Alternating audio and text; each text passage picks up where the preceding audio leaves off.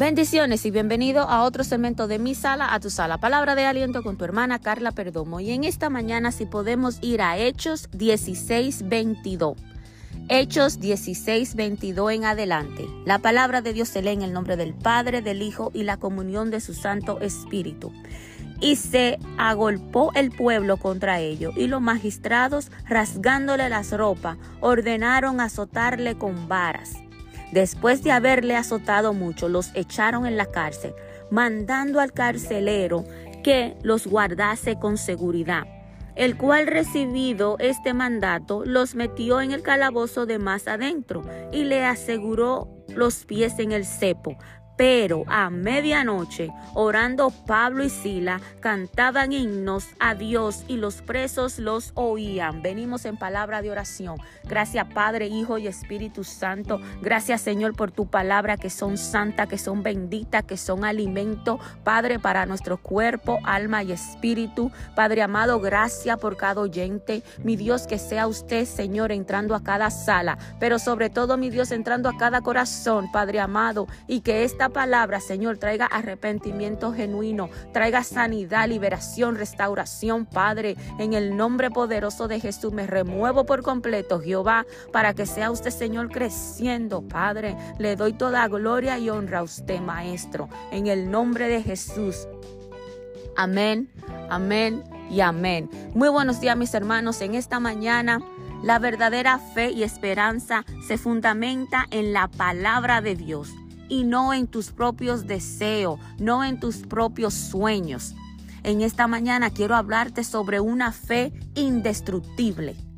En los versículos que acabamos de leer, eso es lo que vemos allí, eso es lo que podemos apreciar allí, una fe indestructible.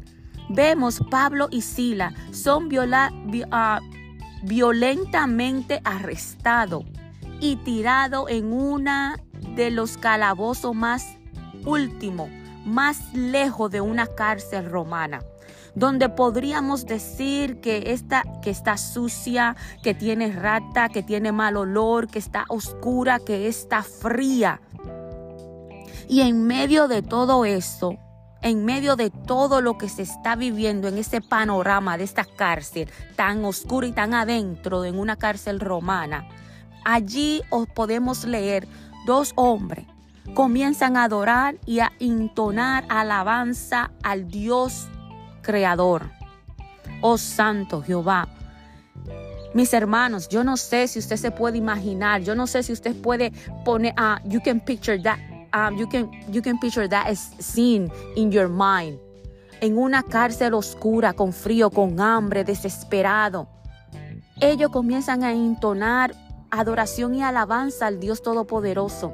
Los presos que están allí están oyendo algo totalmente diferente a lo que quizá ellos están acostumbrados a oír allí. Quizá están acostumbrados a oír quejas, lamentos, llantos, desesperación. Quizás personas que no pueden más, que tienen miedo, que se sienten que quieren morirse porque están allí encerrados en una cárcel oscuro y no solamente que estén encerrados en unas cárceles, sino que están amedranteados, que están golpeados, que están con su cuerpo lleno de sangre, lleno de dolor, lleno de, de quizás latigazo que le dieron. Y quizás eso es lo que estaban estos presos acostumbrados a oír llanto y lamento, pero ahora están oyendo algo totalmente diferente. Están oyendo una voz de esperanza. Están oyendo a uno, a dos personas que están adorando, intonando adoración y alabanza al Todopoderoso, al Rey de Reyes y Señor de Señores, en medio de todo problema, toda, toda circunstancia que están atravesando ellos ahora mismo allá adentro están adorando y eso es lo que los presos están oyendo. Los presos allí están oyendo una voz de esperanza. Santo mi Dios. Mis amados, Pablo y Sila, en medio del dolor y de la oscuridad, ellos encuentran fe y esperanza en medio del dolor. Una fe indestructible a pesar de todo, a pesar de la circunstancia que ellos están viviendo, a pesar del dolor, del hambre, de los golpes, de la sed, del frío, ellos están anclados en esa fe, en esa roca. Ellos están anclados allí, con su fe puesta en el Todopoderoso. Santo Jehová, una fe indestructible es sólida cuando nos aferramos a Dios, llenándonos de fuerza para continuar a pesar de lo que estemos atravesando, a pesar de lo que estemos pasando. Fuerza para seguir adelante, para alegrarnos y glorificarnos en Dios. Una, una fe indestructible hace mover el cielo al favor de cada uno de nosotros.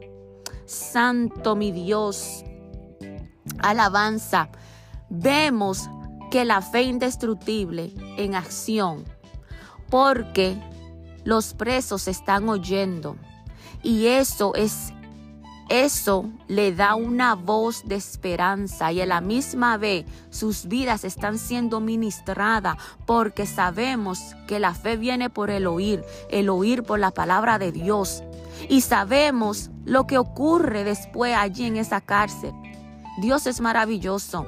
Esa fe indestructible ve lo que nadie puede ver, cree lo inaudito y recibe lo inalcanzable.